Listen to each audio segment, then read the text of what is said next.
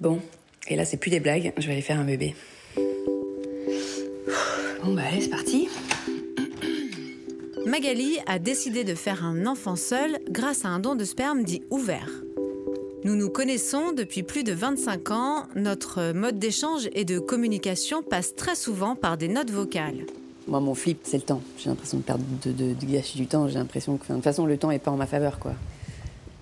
Et depuis plus d'un an, j'ai collecté toutes celles où elle me raconte son parcours et avec son accord, nous avons décidé d'en faire un podcast. Hello. Hi, Magali. Hi.